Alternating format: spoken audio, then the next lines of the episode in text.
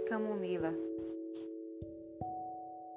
Minha avó Leontina preparava um chá com flores de camomila e macela e banhava no sol os cabelos de minha mãe.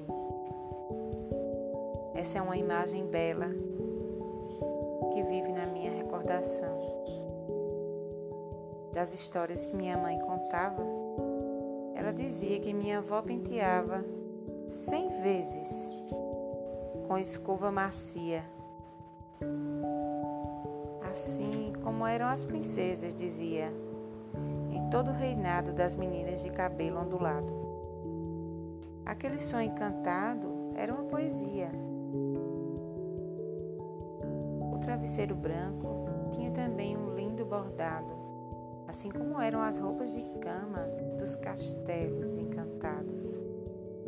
Dizia: cabelos perfumados, lindos e encaracolados de minha mãe iam dormir tranquilos. Os dias acordavam belos e douradinhos. Minha avó sabia fazer da vida um poema, direitinho.